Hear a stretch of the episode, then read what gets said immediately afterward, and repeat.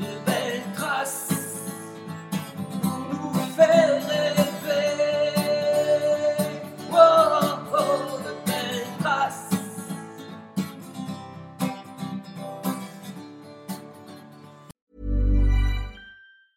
Quality sleep is essential. That's why the Sleep Number Smart Bed is designed for your ever evolving sleep needs. Need a bed that's firmer or softer on either side? Helps you sleep at a comfortable temperature? Sleep Number Smart Beds let you individualize your comfort so you sleep better together.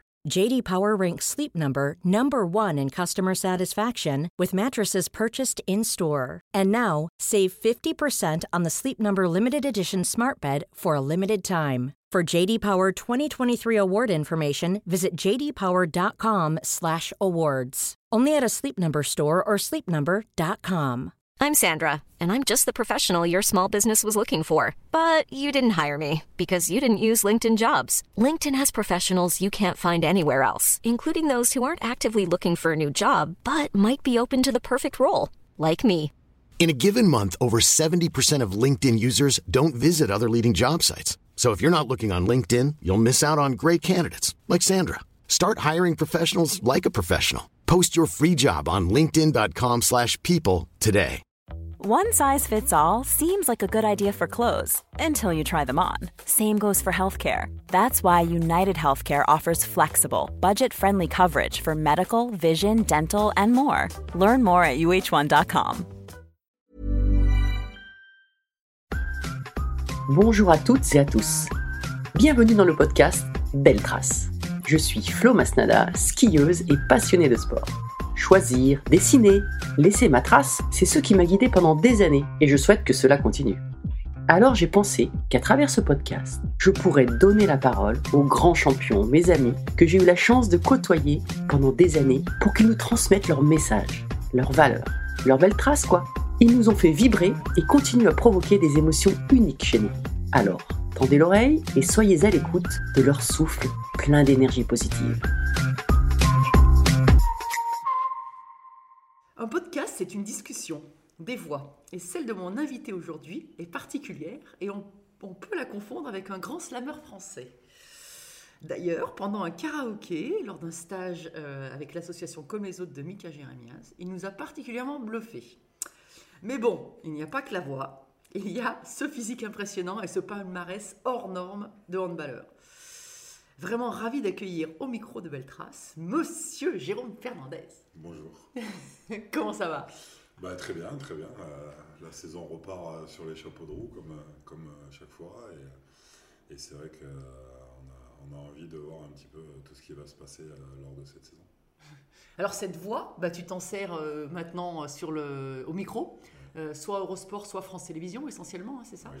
Euh, cette, cette après-carrière, tu l'avais prévu aussi ou ça s'est fait comme ça?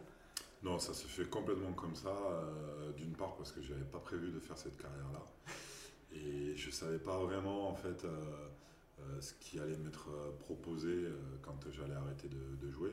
Ce que je savais, c'est que je voulais rester dans mon milieu parce que c'est ma passion et que je voulais me reconvertir comme coach. Mais c'est vrai que j'ai eu beaucoup d'opportunités, euh, pas seulement au niveau des, des médias.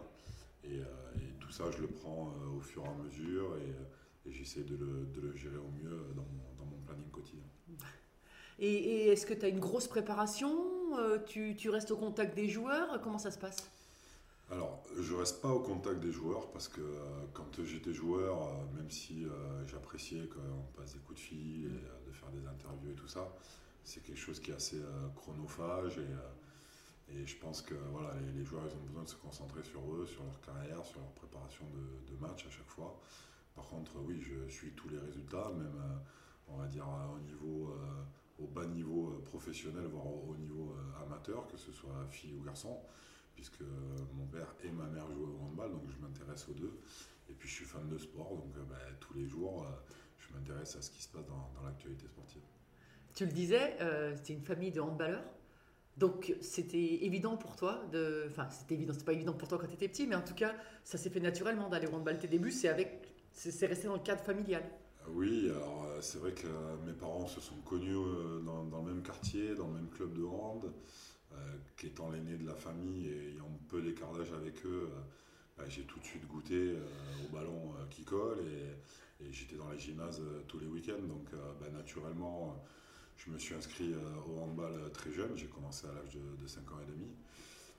Mais c'est vrai qu'à cette époque-là, le, le handball n'était pas professionnel et mes parents jouaient à un niveau respectable, mais pas au plus haut niveau français.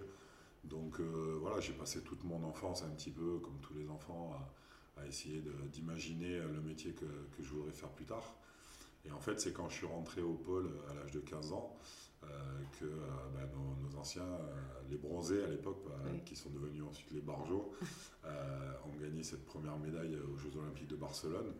Et tout le handball français euh, s'est pris à rêver euh, d'un coup. Euh, le handball s'est professionnalisé et à partir du milieu des années 90, euh, ceux qui évoluaient au plus haut niveau français euh, pouvaient en vivre et ne faisaient que ça.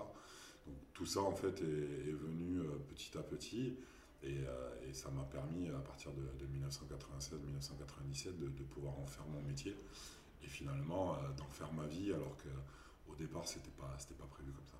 Mais tu as été quand même pro hyper jeune. J'ai lu, j'ai lu que tu avais signé enfin, contre, à 16-17 ans à Bordeaux, c'est ça? Oui alors j'étais pas pro à l'époque. Ah ouais, d'accord. J'étais dans un tout petit club de la banlieue bordelaise, à Carbon-Blanc. Et c'est vrai qu'à l'âge de 16 ans, à la sortie de ma première année de pôle, euh, j'ai été sollicité pour aller dans le, gros club de Bordeaux, donc les Girondins à l'époque, qui évoluaient en première division. Mais c'était pour jouer euh, avec euh, l'équipe Espoir, donc les moins de 21 ans, on va dire. Et lors de cette première saison, ben, j'ai commencé un petit peu à taper dans l'œil de, l'entraîneur de l'équipe professionnelle, Borogolic. Et ben, dès la saison suivante, à l'âge de 17 ans, il a commencé à m'incorporer aux entraînements des pros. Je jouais le week-end avec les espoirs, mais, euh, mais je m'entraînais essentiellement avec les professionnels. Et voilà, petit à petit, en progressant, ben, j'ai commencé à faire des feuilles de match. J'ai fait mon premier match en première division euh, à l'âge de 18 ans à Marseille, à l'époque, quand il y avait l'OM Vitrolles, contre toutes les, les grandes stars, Ah euh, oui. en tout cas une grande partie des grandes stars de, de l'équipe de France. Et du coup, euh, voilà, j'ai commencé vraiment à rêver à ce moment-là en me disant, euh, bon, mais finalement, je vais peut-être pouvoir faire carrière à haut niveau. Les choses se sont très vite accélérées parce que j'ai été pris en équipe de France Espoir euh, de ma génération euh, dans, dans l'année suivante. J'ai passé mon bac, je suis, passé, euh, je suis parti au bataillon de Joinville quand j'ai eu- mon bac. Et, et voilà, et, et en fait, ma vraie carrière pro a démarré à l'âge de 20 ans quand je suis parti de Bordeaux et que j'ai signé à Toulouse. Ouais. Et tu étais grand à 15 ans, tu faisais déjà 1m99 Non, j'ai eu une croissance assez tardive. Je suis rentré en pôle à l'âge de 15 ans, je faisais 1m78, donc je faisais pas partie des plus grands. Ouais. Alors dans mon petit club, euh, je jouais euh, arrière-gauche, mais euh, voilà, quand j'étais en sélection régionale ou quand j'avais fait un stage national, j'étais utilisé aussi à, à l'aile, parce que personne ne savait la taille que j'allais faire, même si mes parents étaient relativement grands pour, pour leur génération. Et finalement, pendant ces, ces trois années de, de, de pôle, j'ai j'ai pris énormément de, de centimètres. Je suis passé de 1m78 à 1m97. Donc du coup, ben, voilà, je me suis euh, spécialisé sur, sur ce poste d'arrière. Et mon apprentissage s'est fait essentiellement là-dessus, mais, mais j'ai goûté un petit peu à tout euh, tout au long de, ma carrière. Parce que souvent, on dit que le, sport de haut niveau intense bloque la croissance. Pour le coup, là, toi, il l'a pas bloqué. Ben, en tout cas, si ça l'a bloqué, tant mieux, parce que sinon, j'aurais dépassé les 2 mètres. Mais euh, non, je pense que oui, il y a des disciplines euh, qui, euh, qui peuvent effectivement bloquer ce processus.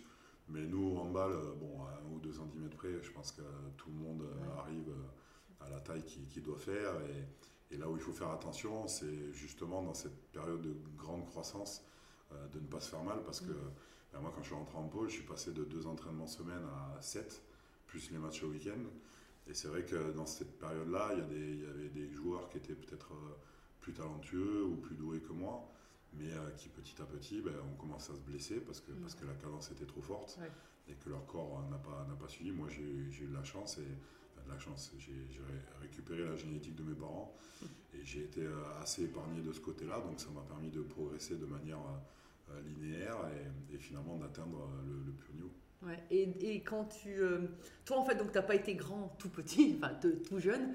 Euh, dans, dans, dans mon podcast, j'ai reçu Fabien Pelouse, qui lui a été grand jeune. Et, Et en fait, il disait que le sport lui a permis d'accepter son corps et il dit, euh, moi, je suis, il est- avant, il était mal à l'aise et en fait, après, il a, il a pris de l'aisance, quoi, avec son, son corps était son outil de travail et c'était, c'était positif. Après, c'est vrai qu'on vient d'une génération où euh, la taille était un peu tabou. Ouais. Et quand on était très grand, que ce soit les filles ou les garçons, euh, on était de, de suite moqués. Mm. Et quand on est grand très vite, euh, c'est vrai qu'on n'a pas encore la musculature pour se tenir bien droit et tout ça. Donc des fois, ça fait des jeunes euh, très grands qui sont un peu, un peu voûtés, qui se tiennent mal. euh, voilà. Et, euh, et c'est vrai qu'on peut essuyer des moqueries. Mais euh, moi, comme ça a été progressif, Oui. euh, bon, j'étais grand euh, Mhm. par rapport à la moyenne, mais j'étais jamais euh, très très grand. Donc finalement, j'en ai, j'en ai peut-être moins souffert. Et, et je pense que du coup, mon corps s'est adapté euh, de manière euh, plus naturelle. Quoi. Et c'est vrai que ton corps, euh, alors euh, là on était euh, hier soir en conférence ensemble sur le, le sport et les blessures, et, et en fait t'as pas été, enfin ta carrière était déjà super longue, Ouais. et, et finalement t'as pas eu énormément de blessures par rapport à d'autres. Tu l'as bien géré quand même. Alors, je ne sais pas si, si on gère les blessures, mais je pense qu'effectivement, par rapport à, à d'autres, j'ai essuyé moins de graves blessures. Mhm. J'ai eu des blessures, mais des choses euh, assez euh, faciles à, à réparer. Euh, vraiment, le, seul problème que j'ai eu qui m'a vraiment gêné, ça a été une hernie discale que j'ai contractée euh, en 2005, donc j'avais déjà euh, Mhm. 28 ans. Mais, euh, mais après, ça a été euh, voilà, des, des entorses aux chevilles, euh, des, des- des fractures aux doigts. Donc, ce sont des choses qui, euh, quand on est bien suivi, se remettent Mhm. euh, assez facilement. Et, joueurs qui ont eu euh, des, des ruptures de tendons d'Achille Mhm. ou de ligaments croisés au genou, euh, voire des luxations d'épaule, bon, moi, j'ai pas eu ce genre de choses et, du coup, ça n'a pas freiné ma, ma progression. Quoi. Et, et alors t'as as fait quand même, ça a aussi fait dans l'originalité, puisque, puisque tu t'es brûlé. C'était Euh. le matin de- ou la veille de partir sur un grand championnat, c'est ça? Oui, j'ai cette particularité d'avoir euh, eu euh, des blessures, entre guillemets, plus graves en dehors des terrains que, que sur les terrains. Euh, alors, quand j'étais adolescent, euh, j'ai eu euh, une entorse cervicale en tombant mal au ski. Bon, ça, ça, ça, on, on pardonne, on pardonne. Oui, bon, ça, ça m'a- mais ça, ça me gêne encore aujourd'hui Ah oui. parfois au niveau ouais. Des, des cervicales. Donc, euh, c'est quelque chose quand même qui m'a qui m'a dérangé tout au long de, de ma vie. Euh, mais c'est vrai que cet épisode de brûlure, euh, il a été compliqué à, à- à accepter, à gérer parce que c'était un accident domestique. C'était le, matin de partir euh, au championnat d'Europe euh, en Croatie. Et, ça m'a fait relativiser euh, plein de choses parce que il a fallu, que je passe par, des greffes, par une rééducation, ou en tout cas des traitements importants au niveau de, la peau qui avait été greffée. Et j'ai fait quand même une semaine de fauteuil roulant. Le chirurgien m'a annoncé que les sports de contact étaient terminés. Et c'est vrai qu'à 23 ans, euh, ben, on prend un, gros coup sur, sur la tête. Et euh, ça m'a permis euh, de, de faire la part des choses. Alors, je, je lisais ce matin l'interview d'Elohim Prandi qui a, qui a eu une agression euh, au 31 janvier, au 31 décembre pardon, la, la saison dernière, et qui dit euh, que voilà, à 23 ans, il a compris qu'il y avait des choses euh, qu'il fallait mettre en place pour faire du haut niveau. Ben, moi, j'étais un peu pareil, c'est-à-dire que je venais d'une famille où le, le handball était euh, avant tout un plaisir et, et on prenait euh, plaisir à, à retrouver les amis. Donc j'étais construit un petit peu dans, du handball, euh, on va dire un peu, un peu festif. Et, euh, c'est vrai que cet épisode-là euh, m'a fait mûrir et, après, bah, je me suis un peu plus concentré sur, sur ma carrière et sur ce que je devais mettre en place pour, pour réussir à, atteindre mon niveau maximal. quoi. C'est vrai que ça, c'est euh, assez récurrent quand même avec tous les, les champions que, que je côtoie, et notamment au micro de Beltrace, c'est se servir un peu des échecs et des accidents pour progresser, pour continuer à progresser. Alors des fois, ça peut être des vrais arrêts de, Mm. de carrière, mais quand même, dans l'ensemble, c'est ceux qui ont réussi à transformer ces échecs en, en réussite. quoi. Tout à fait, et, et surtout, comme je le dis, euh, quand c'est pas sur le terrain, parce que quand on est sportif de haut niveau, la blessure fait partie de la carrière, donc on l'accepte. Euh, ça peut être un accident, ça peut être euh, un surentraînement, un moment de fatigue, etc. Mais quand c'est un fait de vie, euh, un accident euh, qui n'a rien à voir avec la pratique sportive, bah, c'est vrai qu'on prend une claque. Et, et puis on essaie de- d'en tirer le, le meilleur pour euh, bah, essayer de, de se protéger au maximum et de pouvoir profiter de, de sa carrière au maximum. Mm, c'est sûr. Et alors tout à l'heure, tu parlais euh, des bronzés, des barjots. euh, ça a été tes inspirations ou qui- quelles ont été tes inspirations dans, au début de ta carrière et pendant ta carrière? Alors nous, on n'avait pas autant de, de matchs à la télé. Oui. Euh, moi, j'allais voir les matchs des Girondins de Bordeaux au Palais des Sports avec mes parents. Donc, euh, je me suis inspiré au départ des, des meilleurs joueurs euh, des. Girondins ou, ou qui venaient jouer contre Bordeaux. Euh, ensuite, il a commencé, on a commencé à avoir des, des matchs de l'équipe de France à la télé dans les années 90. Et forcément, mais, euh, les joueurs qui ont, qui ont marqué cette époque, que ce soit des, des JO de Barcelone jusqu'à Atlanta, m'ont beaucoup inspiré, notamment ceux qui jouaient sur mon poste. Donc je pense à, à Frédéric Vol ou, Denis Latou, voire Elohim Prandi, euh, Elohim, Raoul Prandi, son papa. Et, euh, et après, euh, je me suis aussi beaucoup inspiré des, des- des stars, entre guillemets, euh, euh, du, du monde du handball. Et, et à l'époque, il y avait un joueur qui s'appelait euh, Wislander, qui, euh, qui jouait avec l'équipe de Suède, qui était un joueur euh, très complet, qui jouait sur plusieurs postes. Et c'est un joueur qui m'a beaucoup inspiré. Et quand tu, euh, tu, te, tu te souviens de ton- ta première sélection en équipe de France? Je m'en Enfin, souviens très très bien. D'abord parce que c'était une grande surprise. Euh, ça faisait seulement trois mois que, que j'étais arrivé à Toulouse. Alors j'étais passé par l'équipe de France Espoir, donc euh, de temps en temps on avait fait euh, des stages en commun avec Léa et quelques oppositions. Je voyais bien qu'ils étaient trois niveaux au-dessus de moi, donc jamais j'aurais pu imaginer être sélectionné aussitôt. Et, et je pense qu'on a eu la chance avec notre génération d'arriver à un moment où Daniel Costantini a voulu renouveler pour, euh, pour être plus ambitieux pour, euh, pour les championnats du monde 2001. Et donc euh, petit à petit, entre 96 et 97, donc après euh, les JO d'Atlanta, il a incorporé euh, pas mal de joueurs de ma génération. Et j'étais l'un des derniers d'ailleurs à, rentrer en équipe de France. Donc quand je suis arrivé au, au premier stage euh, en novembre 97, euh, à 20 ans, on se retrouve euh, avec euh, quelques joueurs qui sont euh, nos idoles d'enfance. Et, et je me sentais pas légitime, je me sentais pas à ma place. euh, je savais même pas où m'asseoir euh, à la table des joueurs, ou même s'il fallait que je m'assoie avec eux. Donc c'était tellement euh, impressionnant pour moi psychologiquement et émotionnellement que, c'était compliqué après aux entraînements de donner le, le meilleur de moi-même. Et puis bon, finalement, la, la première semaine de stage s'est bien passée. On a fait deux matchs de qualif contre la République tchèque. Bon, Daniel Costantini m'a bien utilisé et, j'ai fait deux, bonnes perfs. Donc euh, ben après, euh, ça, a commencé en fait euh, mon histoire avec, l'équipe de France. Et j'ai été appelé de, manière régulière et, ça m'a permis de, de m'intégrer de petit à petit me sentir légitime. Mais il m'a fallu beaucoup de temps. Il a fallu que je parte à Barcelone en, en 2002, donc à 25 ans, pour, me sentir vraiment un joueur à part entière de, cette équipe de France. Jusqu'à devenir capitaine quand même. Oui, alors ça, c'est une autre surprise, parce que j'avoue que suite à la retraite d'Olivier Giraud après les, Jeux de Pékin que nous, avons remportés, euh, il fallait nommer un nouveau capitaine. Donc le stage qui a suivi en, novembre 2008, euh, on entamait la, campagne de qualification pour l'Euro 2010 et euh, ben, on attendait la, décision du staff. Et à l'époque, il y avait des, des joueurs un peu charismatiques qui avaient beaucoup de, de caractère euh, qui me semblait euh, plus légitime que moi. Donc je, je, même si on avait pu postuler, j'aurais même pas postulé quoi. Donc je m'attendais à ce que ça soit un Thierry Omeyer, un Guillaume Gilles, un, un Didier Dinard qui, qui récupère le, le brassard d'Olivier. Et, et à ma grande surprise, euh, le staff m'a nommé. Alors au début c'était temporaire pour voir comment ça allait se passer. Et puis finalement, ben, l'aventure a duré 7 ans et, et en plus ça a été une période où on a énormément gagné de, de titres. Donc du coup, j'étais un peu privilégié de, de porter ce brassard et, et de me retrouver à chaque fois euh, euh, à recevoir le trophée et à pouvoir le soulever pour, pour l'ensemble du groupe. Mais, euh, mais je ne me sentais pas forcément euh, légitime ou, ou meilleur que les autres pour ce rôle. Je l'ai fait avec mon caractère, en essayant de, de- de partager au maximum avec, avec les joueurs de, ma génération. Et, et comme je l'ai dit, l'aventure a été, a été fabuleuse. Et justement, avec ce rôle de capitaine, tu avais un discours particulier, dans le, par exemple dans le vestiaire avant le match? Est-ce que tu avais une prise de parole un peu différente ou comment, comment ça se passait? Bah, dès le départ, en fait, euh, j'ai dit à, à mes coéquipiers de ma génération que euh, oui, j'allais porter le brassard sur les terrains, mais qu'on était tous capitaines.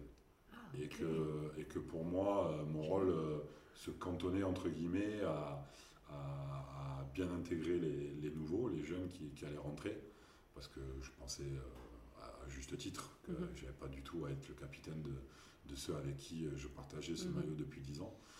et, euh, et surtout être un bon relais euh, entre le, le staff et, et le, le groupe de joueurs euh, pour essayer de, de faire en sorte que, que la vie de groupe soit, soit bonne et que l'équipe puisse performer sur tous les matchs et sur toutes les compétitions.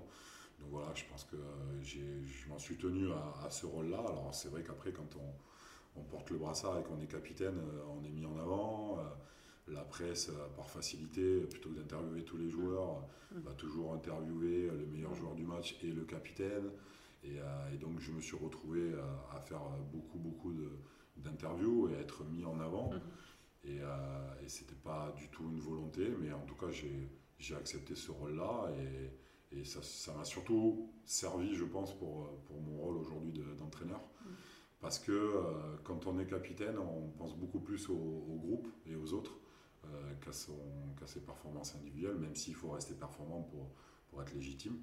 Et, euh, et finalement, c'est un bon intermédiaire entre le rôle de joueur pur et, et le rôle d'entraîneur. Hum, C'est clair. Alors tu parlais des, des entraîneurs aussi, euh, en équipe de France en tout cas, mais certainement en club, mais en équipe de France, tu as connu deux entraîneurs emblématiques, Oui. Constantini et euh, Onesta.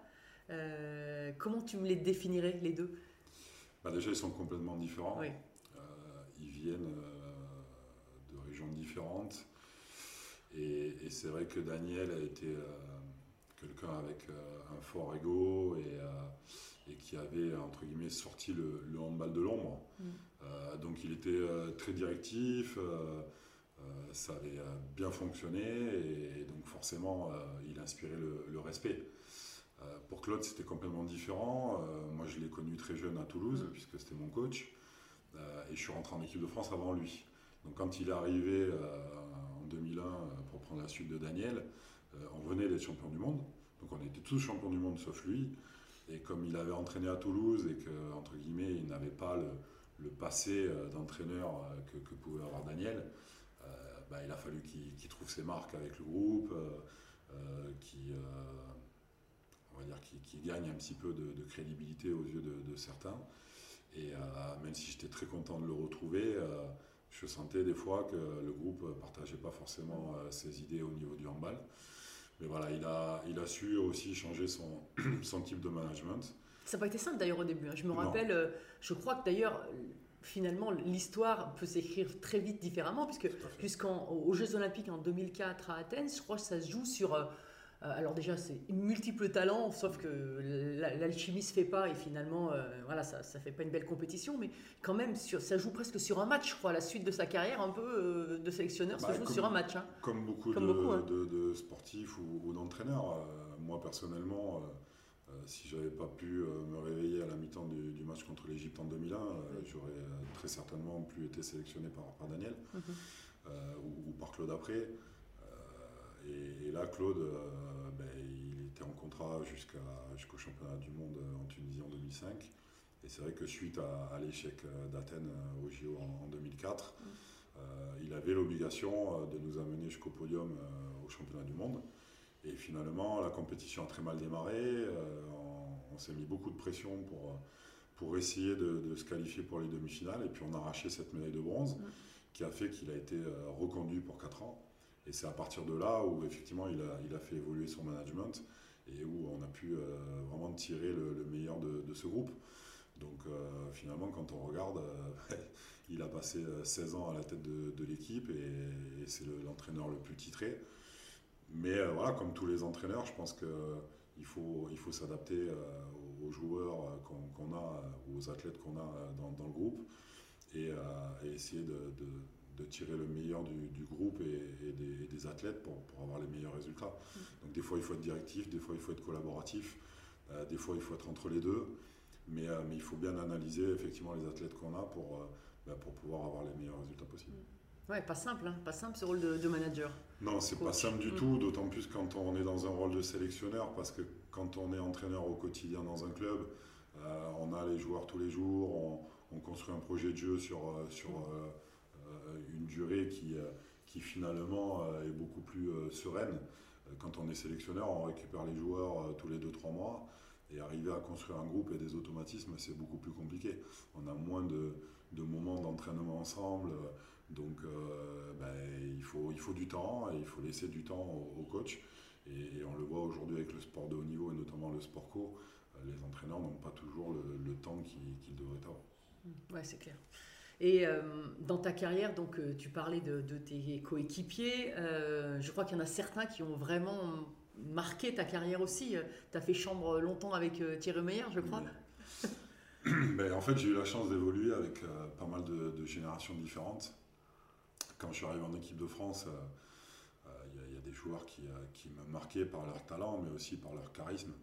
Et forcément, des joueurs comme, comme Jackson Richardson ou Stéphane Stocklin étaient des, des emblèmes euh, pour nous. Et c'est des joueurs qui avaient été les meilleurs joueurs de, la planète et, c'était des références pour, nous, euh, jeunes joueurs. Mais après, il y en avait d'autres, hein, comme Guéric Carvadec, euh, Bruno Martini, Christian Godin, qui, qui avaient été champions du monde et, et qui faisaient partie des meilleurs joueurs de, la planète aussi. Donc ce sont des joueurs sur qui forcément on, s'appuyait beaucoup et qui nous ont beaucoup inspirés. Euh, après, dans ceux de ma génération, euh, c'est vrai que euh, Thierry a été celui qui m'a le plus impressionné parce que il était à 100% pour tous les moments en fait de, sa carrière, que ce soit à l'entraînement, en préparation et même en dehors dans la vie du groupe. quand on faisait des jeux, bah, il ne supportait pas de perdre. Donc ça a été quelqu'un d'inspirant dans cette volonté toujours de, performer et de, ne jamais euh, finalement euh, euh, s'avouer vaincu, même quand on, jouait contre meilleurs que, que, nous. Et après, dans les générations qu'on suivi, ben forcément, des, Nicolas Karabatic ou des Michael Guigou, même s'ils étaient plus jeunes, on les, a, on les a vus arriver très très jeunes, très talentueux. ils nous ont de suite aidés à, aller chercher des médailles et des titres. Donc c'était quand même impressionnant. Et puis, puis après, les, nouvelles générations derrière, comme, comme les Valentin Porte et, et les Quentin Mahé, et surtout de, de se retrouver avec, euh, avec les, les, fils de, joueurs qu'on avait vu euh, évoluer ou avec qui on a évolué. Donc euh, ça, c'était assez, assez impressionnant aussi. Et il y, y, a un lien entre vous, hein, qui, qui, parce que vous vous croisez encore. il n'y a pas longtemps, il y a eu bah, le, jubilé de Michael Guigou. Il y a enfin voilà, il y a vous, vous il y a des choses qui. Ce que, ce que je trouve fabuleux, c'est que on, arrive à garder finalement ce lien et à prendre beaucoup de plaisir quand on se croise. Euh, que ce soit de la génération des, bronzés Barjot euh, jusqu'aux jeunes d'aujourd'hui. Et, c'est quand même 30 ans d'histoire de, cette équipe de France.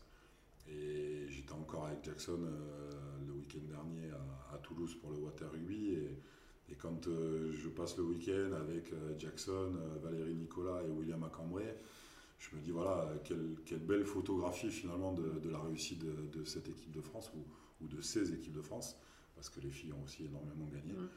Euh, et, c'est vrai qu'on est, euh, on est quand même une, grande famille, même si euh, on n'est pas forcément tous très proches, mais on a un énorme respect pour, pour tous ceux qui, bah, qui ont marqué l'histoire de notre sport, que ce soit les, les, les, les, pionniers, on va dire, au début des années 90, jusqu'à ceux qui, qui, ont été champions olympiques à Tokyo la, saison dernière.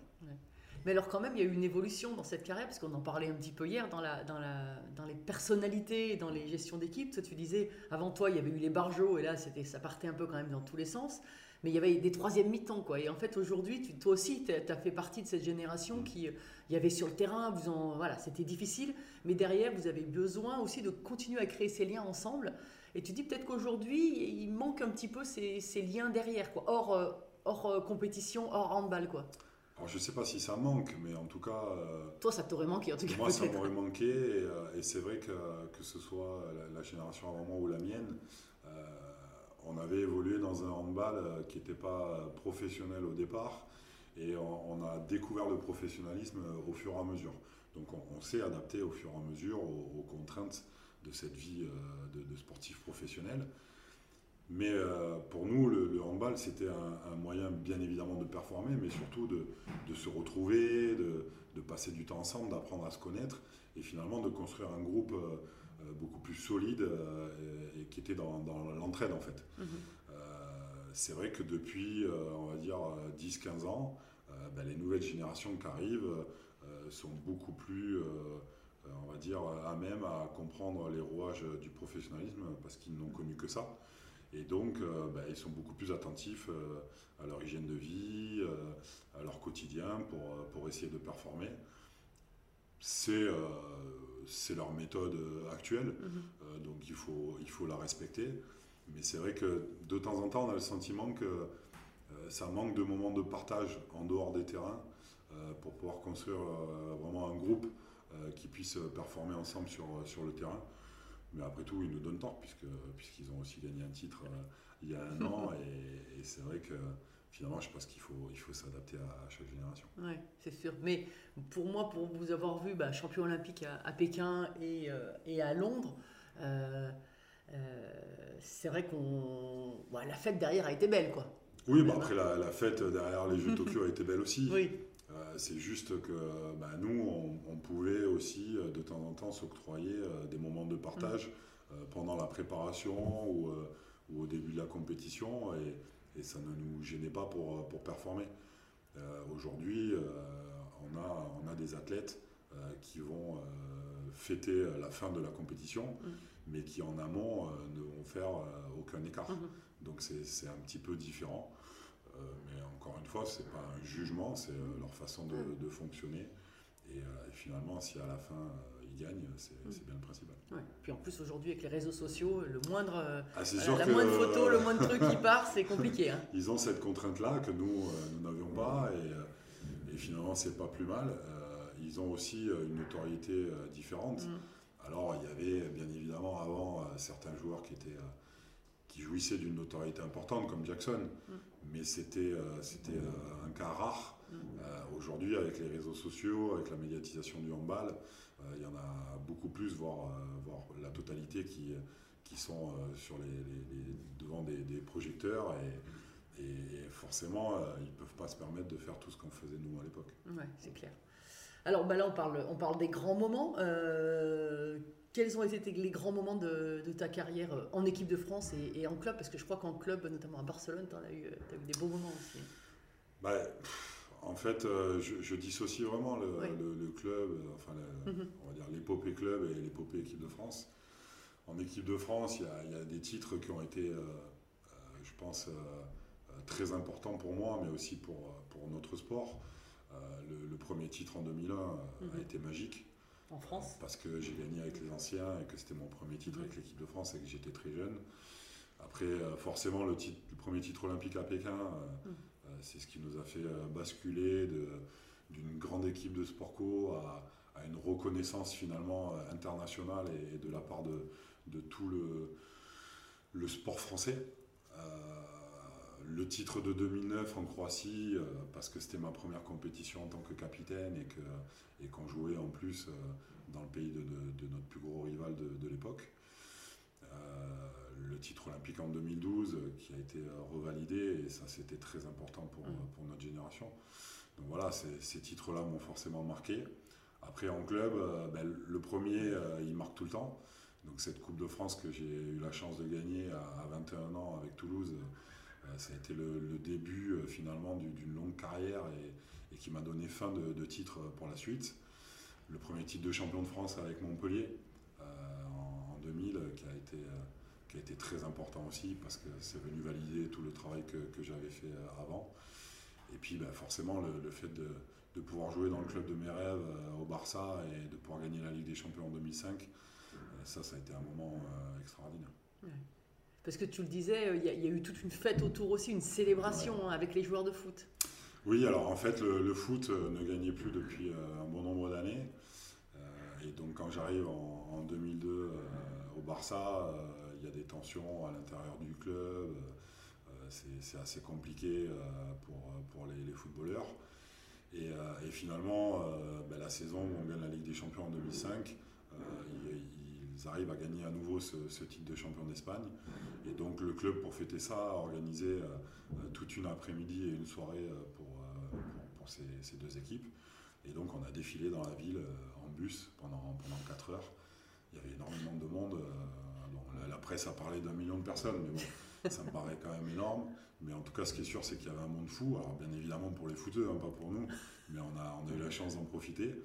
Et puis après, euh, on est revenu au Nou Camp, euh, on a fait des, des tours d'honneur avec le trophée euh, devant 100 000 socios. C'est quelque chose qui n'existe pas au, au handball. Et ça s'est fini par un feu d'artifice dans le stade. Donc, euh, voilà, c'est le, le seul club au monde où, où on peut vivre des moments pareils. Ouais. Donc tu es retourné à, Ba- à Barcelone euh, euh, Ah, j'y retourne fréquemment Oui. euh, depuis mon, mon départ en 2008. euh, J'ai gardé euh, quelques amis euh, qui, qui vivent encore là-bas.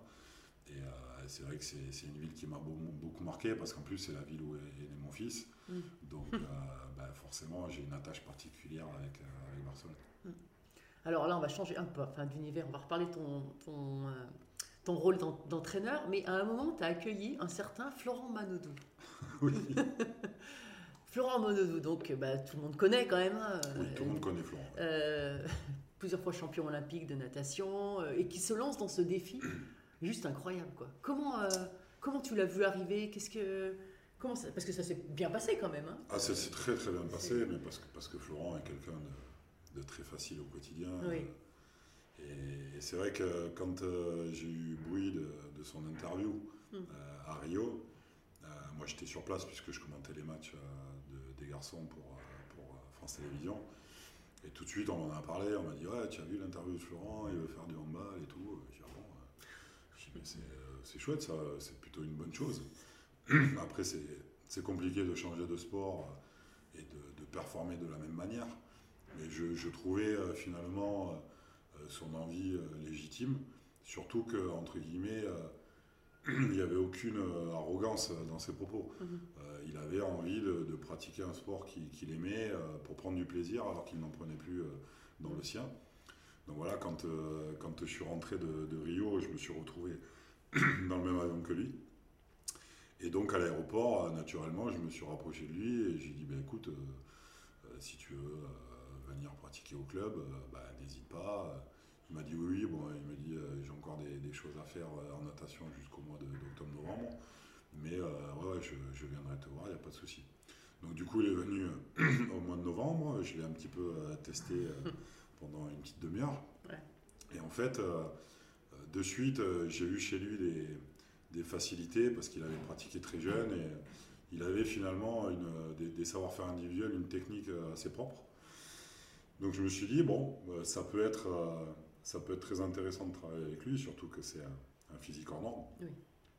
Après, j'ai vu, j'ai détecté tout de suite qu'il y avait des, des petits soucis au niveau du, du train inférieur et qu'il allait falloir euh, faire un gros travail euh, en amont avant qu'il puisse Sur les euh, appuis, faire du quoi. handball. Eh oui. Exactement, sur- surtout les changements de direction. Oui. Donc euh, bah, finalement, on lui a concocté un, un petit programme euh, physique, ce qui semble assez, euh, assez paradoxal quand on voit la, la machine que, que ça peut être. Mais il avait vraiment besoin de ce travail-là, notamment le, le travail de proprioception au niveau des genoux et des chevilles. Donc il a très très bien travaillé pendant plusieurs semaines avec notre préparateur physique. Et à partir de janvier, il s'est mis vraiment à, à travailler très dur au niveau handball. Et il a passé les étapes de manière euh, vraiment très très rapide. Ce qui fait qu'il est passé de, de jouer avec le centre de formation euh, euh, à devenir euh, un joueur important de, de cette équipe en quelques mois. Donc euh, moi, le voyant évoluer aussi rapidement, j'ai commencé à l'incorporer à des entraînements de, de l'équipe professionnelle. Physiquement, il tenait largement le, le coup, mais il y avait euh, effectivement des, choses à améliorer pour qu'il puisse euh, vraiment exploiter son potentiel physique au maximum. Et voilà, et puis euh, les choses sont faites naturellement jusqu'à que euh, on arrive en, en décembre euh, 2019, si je dis pas de bêtises, et, que non 2018, et que je, je- je- je me réunisse avec mon manager. Et, que mon manager me dise, Bah, écoute, je sais que tu as besoin d'un troisième pivot pour la saison prochaine, euh, mais on n'a plus, on plus le budget quoi. Et donc euh, moi ça a fait il de suite, je dis mais on n'a qu'à proposer un contrat à, à Flo. Mhm. Euh, déjà parce que lui, c'est ce qu'il ce qu'il aimerait et, et parce que je pense qu'aujourd'hui, il est prêt pour, pour nous aider de, de manière ponctuelle sur, sur l'équipe professionnelle. quoi. Donc il m'a dit Ouais, bah écoute, si tu crois, super nouvelle, parle, parle lui en et, et tu me fais un retour. Donc euh, je, vois, je vois Flo euh, début janvier quand on redémarre la prépa avec les pros, la prépa hivernale. Et, euh, et je lui dis, euh, bah, écoute, il faut qu'on parle. Il me dit, ouais, bah, ça tombe bien parce que je voulais te voir. Et, euh, et donc on discute, et donc je laisse entamer la discussion, et il me dit, écoute, euh, je suis allé nager au mois de décembre avec le Cercle, les nageurs de Marseille, et euh, bah, je nage plus comme avant, hein, je ne Oui. m'entraîne plus comme avant, mais, mais j'ai nagé aussi vite qu'avant. Donc j'ai envie de retourner dans les bassins et, et je veux tenter ma chance pour, pour aller chercher une médaille euh, à Tokyo. Sauf que Tokyo, c'était euh, un an et demi après. Oui. Voilà. Donc euh, il avait juste le temps pour euh, se remettre à fond dans la natation et, euh, et aller chercher ce- cette médaille-là. Donc j'ai dit écoute, euh, c'est une super nouvelle, je suis super content pour toi si tu as retrouvé euh, l'appétit pour retourner dans les bassins et aller chercher euh, euh, voilà, des, des performances. Et, et donc il me dit, et toi, qu'est-ce que tu voulais me dire? Et je dis non, mais c'est pas important. Oui, bah oui. Il me dit non, non, mais euh, il insiste. Et je dis, Oui. bah, écoute, euh, en fait, on, on est d'accord avec le manager pour te proposer un, un contrat Mm. professionnel pour la saison prochaine. Mm. Et il me dit, ah mince, euh, c'est ce que je voulais. Mais, mais là, il me dit, tu vois, ce qui, ce qui me frustre, c'est que ben, si je reste au handball, euh, je vais jouer au meilleur niveau français, mais, mais je ne serai jamais confronté au meilleur niveau de la, de la Mhm. planète finalement, euh, au meilleur joueur. Et il me dit, si je retourne dans les bassins, euh, je peux, je peux aller chercher une médaille olympique. Et je dis, mais bien sûr, mais c'est normal que tu aies envie de, de retourner euh, à la natation, donc euh, vas-y, et je serai ton premier supporter, et je te remercie pour ces, ces deux belles années où, où tu as été irréprochable sur, sur le comportement et, et où tu as été super dans, dans le travail et, et dans tout ce que tu as, que, ce que as mené au, au club au quotidien. Donc, donc bonne chance. Finalement, les Jeux ont été euh, reculés d'un an. Tant mieux pour lui. Et j'étais, dans la piscine à Tokyo quand il a Quand été il chercher cette, euh, cette médaille d'argent. Et j'ai trouvé ça tellement fabuleux parce que, parce que je le voyais encore avec le maillot d'entraînement de Horde. Et je me suis dit, voilà, il a, il a réussi son pari et, et c'est, c'est fabuleux pour un sportif de, de pouvoir vivre ces moments-là. Oui, et puis surtout, euh, bah, il est allé essayer autre chose, euh, avec, avec succès d'ailleurs, Oui. et il revient encore avec succès, et peut-être que s'il n'était pas allé euh, dans le hand, peut-être qu'il aurait été définitivement la natation, enfin on ne sait pas, hein, on ne saura jamais, mais... En euh, tout cas, ce qui est sûr, c'est que quand j'ai eu cette discussion avec lui après Rio, je, je sentais vraiment une grosse lassitude chez lui, mentale.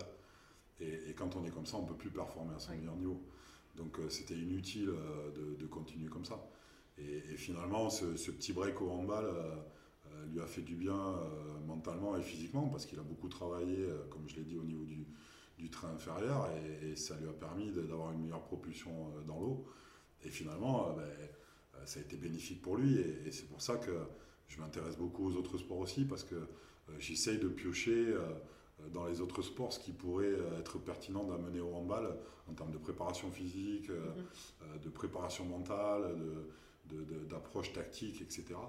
Et, et je pense que c'est on s'enrichit forcément des, des autres disciplines. Si tu n'avais pas été handballeur? Bah, si j'avais pas été handballeur, euh, j'étais parti pour faire euh, pompier ou pro de sport. Donc euh, ça aurait été une vie complètement différente. Et dans un autre sport, tu aurais aimé être... euh, Bah, dans un autre sport, j'ai goûté à d'autres sports quand j'étais jeune. J'ai fait sport individuel, sport co, donc j'ai fait du tennis, du tennis de table, j'ai fait du foot.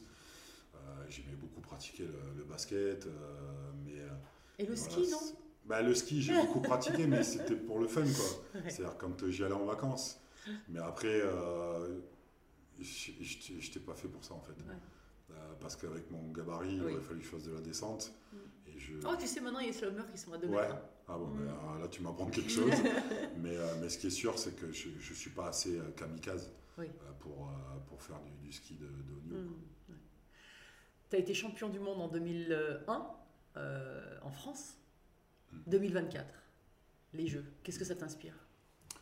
Bah, ça m'inspire surtout que euh, nos athlètes ont une chance euh, extraordinaire de pouvoir faire les Jeux chez eux. On y a cru, nous, en 2008 et en 2012. et finalement, Paris n'a pas été retenu. Mais, euh, mais bon, euh, finalement, euh, les Jeux de Londres ont été pratiquement comme, comme des Jeux en France. En tout cas pour nous, les handballeurs. Euh, on, a joué, la finale devant 10 000 personnes. Il y avait, euh, je pense, 90% des gens, c'était des Français ou, qui nous supportaient. Donc euh, c'était pratiquement des, jeux à domicile. Mais, voilà, c'est vrai que cette chance de pouvoir vivre les jeux à la maison et, de pouvoir vivre un, moment aussi, fabuleux, je pense que c'est quelque chose qui compte énormément dans, la, vie d'un athlète. Et en plus, moi, ce qui, me fait plaisir, c'est que nos deux équipes arrivent avec, euh, avec un titre olympique. Donc ils sont tenants du titre. Euh, ils vont devoir euh, assumer ce, rôle de favori parce qu'ils jouent aussi à la maison. Et, euh, ça va être une énorme fête euh, pour, notre discipline parce que l'aventure olympique a commencé en 92 à, Barcelone. Et, et 32 ans plus tard, euh, on a nos deux équipes qui sont championnes olympiques et qui vont évoluer à domicile. Donc on va jouer dans un stade euh, Pierre-Mauroy où il y aura 28 000 places. Et franchement, faire euh, quart demi et finale devant 28 000 euh, supporters, euh, c'est quelque chose que moi, j'ai pas connu. Et, et je pense que ça va être un moment fabuleux. Mais avant ça, ben, il faudra bien négocier les matchs de poule et avancer euh, sereinement dans la compétition. Donc, euh, donc voilà, j'ai hâte d'y être pour, euh, pour voir comment va performer l'équipe parce que, parce que j'ai eu la chance de, de- de suivre ces équipes-là euh, à Rio et à Tokyo comme, euh, comme consultant et comme spectateur euh, privilégié parce que j'étais sur place. Et, et voilà, on a eu quand même quatre finales sur ces, sur ces, deux, sur ces deux aventures, et dont deux remportées à Tokyo. Donc voilà, j'espère que nos deux équipes seront en finale à, à Lille pour, pour ces Jeux de, de Paris 2024 et que ça sera une, une énorme fête pour, euh, pour notre sport. C'est sûr. Alors aujourd'hui, tu as d'autres projets également, euh, plus dans le, vers, vers Pau, euh, enfin par là-bas quoi? Oui, alors. Je sais pas si tu peux en parler, mais. Oui, si, si, je peux en parler, c'est pas un problème. Ouais. Euh, en fait, euh, c'est vrai que j'ai eu un changement de- de- dans ma vie perso il, y a, il y a un an. Euh, j'ai rencontré quelqu'un qui, qui vit sur, euh, sur, sur la côte ouest euh, de, de la France, dans le sud-ouest, vers Bayonne. Et, euh, et donc, du coup, depuis plusieurs mois, euh, je, je m'y déplace assez fréquemment. Alors, je garde bien évidemment une attache à Aix-en-Provence parce que j'y ai mon fils Mhm. qui a 15 ans et que j'ai besoin de le voir et, d'être, euh, on va dire, au maximum près de lui. Mais c'est vrai que entre ma vie professionnelle et, cette nouvelle rencontre, Mhm. euh, je suis plus euh, aussi souvent que ça sur, sur Aix.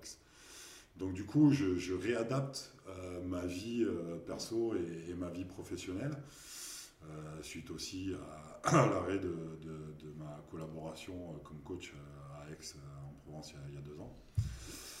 Et voilà, donc je suis amené à beaucoup voyager. Je suis souvent sur Paris, je suis souvent dans le sud-ouest. Et, dernièrement, j'ai eu des, opportunités de, travail, ce qui fait que ben, finalement, j'essaie de, planifier au mieux les choses.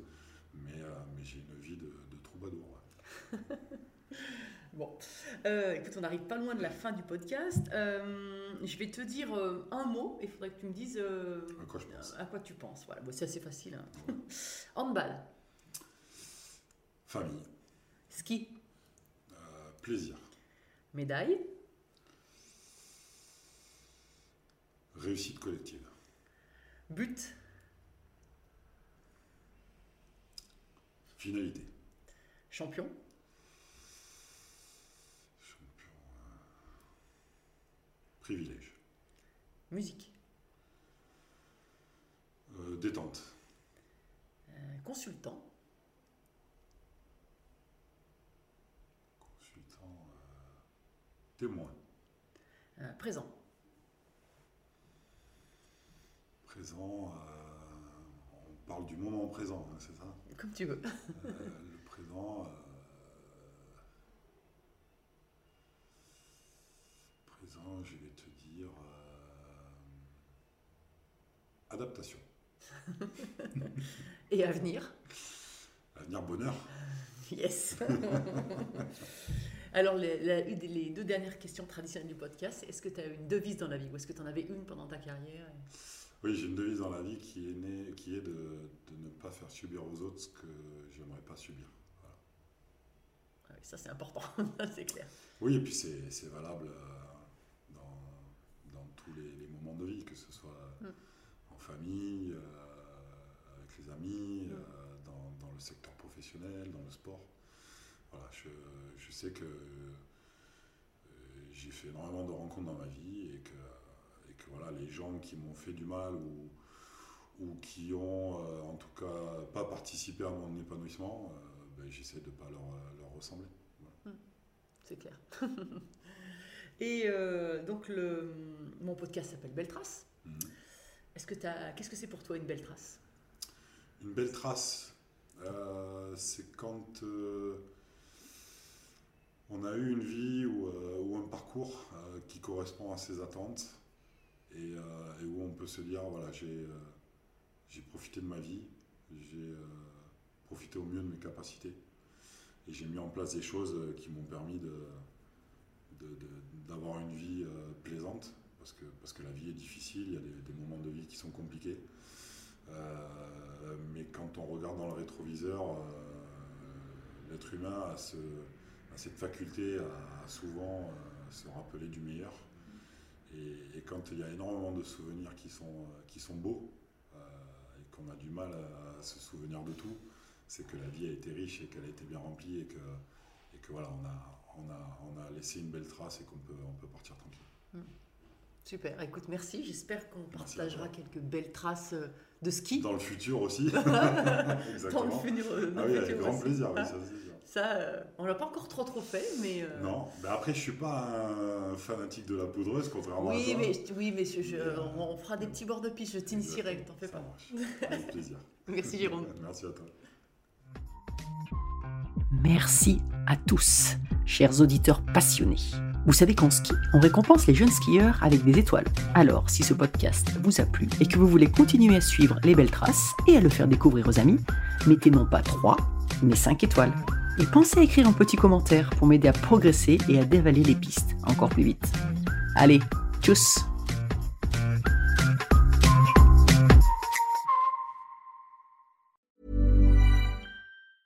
Hi, I'm Daniel, founder of Pretty Litter. Did you know cats tend to hide symptoms of sickness and pain? I learned this the hard way after losing my cat, Gingy. So I created Pretty Litter, a health monitoring litter that helps detect early signs of illness by changing colors, saving you money and potentially your cat's life. Pretty Litter is veterinarian developed, and it's the easiest way to keep tabs on your fur baby's health right at home. Go to prettylitter.com and use code ACAST for 20% off your first order and a free cat toy. Terms and conditions apply. See site for details. Mom deserves the best, and there's no better place to shop for Mother's Day than Whole Foods Market. They're your destination for unbeatable savings, from premium gifts to show-stopping flowers and irresistible desserts. Start by saving 33% with Prime on all body care and candles. Then get a 15-stem bunch of tulips for just $9.99 each with Prime. Round out Mom's menu with festive rosé, irresistible berry chantilly cake, and more special treats. Come celebrate Mother's Day at Whole Foods Market.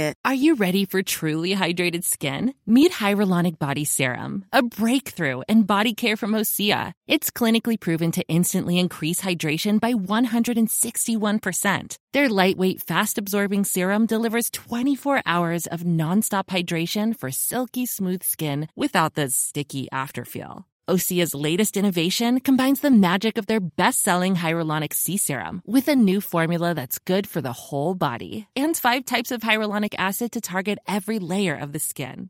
Osea is a women-founded, women-led brand that's been crafting seaweed-powered products for nearly 30 years. The best part? Everything Osea makes is clean, vegan, cruelty-free, and climate-neutral certified, so you never have to choose between your values and your best skin. Treat your skin to clean, vegan skincare from Osea. Get 10% off your first order site-wide with code SUMMER at OseaMalibu.com. That's O-S-E-A Malibu.com code SUMMER.